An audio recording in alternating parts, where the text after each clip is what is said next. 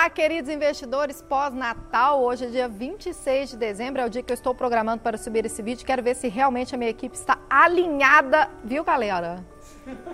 Alinhada para subir isso na data certa, porque eu quero avisar para vocês que um pouquinho antes aí, avisando para vocês, né, esses poucos dias antes aí da gente completar o ano, que será no dia 31 do 12, terça-feira, o seu IR acabou acabou! Como assim, Alice? Como assim o meu IR acabou? O que, que você está falando? Fica no vídeo que eu vou te explicar, mas antes disso, comenta aqui abaixo para mim se você sabe que as suas movimentações de bolsa de 2019 vão entrar na declaração de abril de 2020. Se você já sabia disso, eu quero saber. Comente aqui, eu já sabia. Ou se você não sabe, ah, isso é uma novidade para mim. E nesse vídeo eu vou te explicar por que, que o seu IR acabou.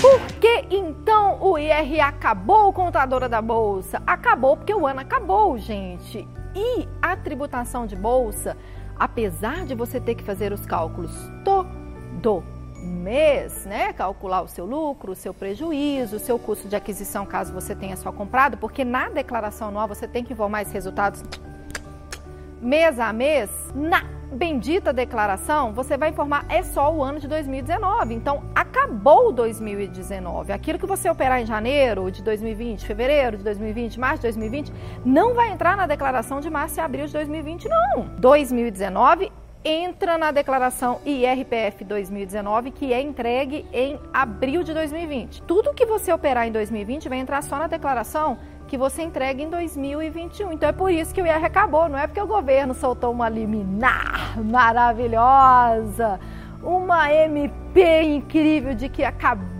a tributação de bolsa. Não, não é por isso, a gente até gostaria disso, eu acho que ia trazer muito mais investidores, mas também não sei como é que funcionaria a arrecadação. Mas enfim, é um sonho que não é esse. Então lá na thumb está escrito seu IR acabou, mas acabou no seguinte sentido: acabou de 2019.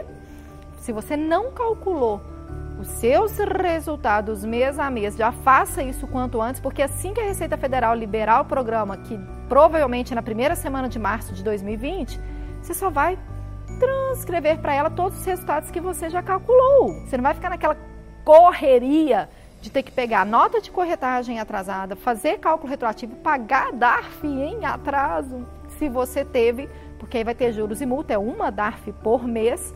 Então, se você já deixa isso tudo prontinho, tudo anotadinho, na hora que sai o programa, você só transcreve para ele.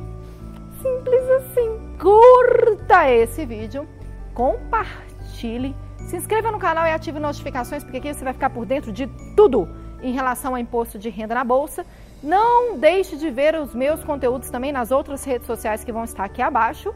Tem uma que chama Instagram, que eu não posso mais falar o nome completo, porque a gente está fazendo um teste para ver se o YouTube não está enciumado de entregar menos o conteúdo quando eu falo Instagram, sem estar embolado.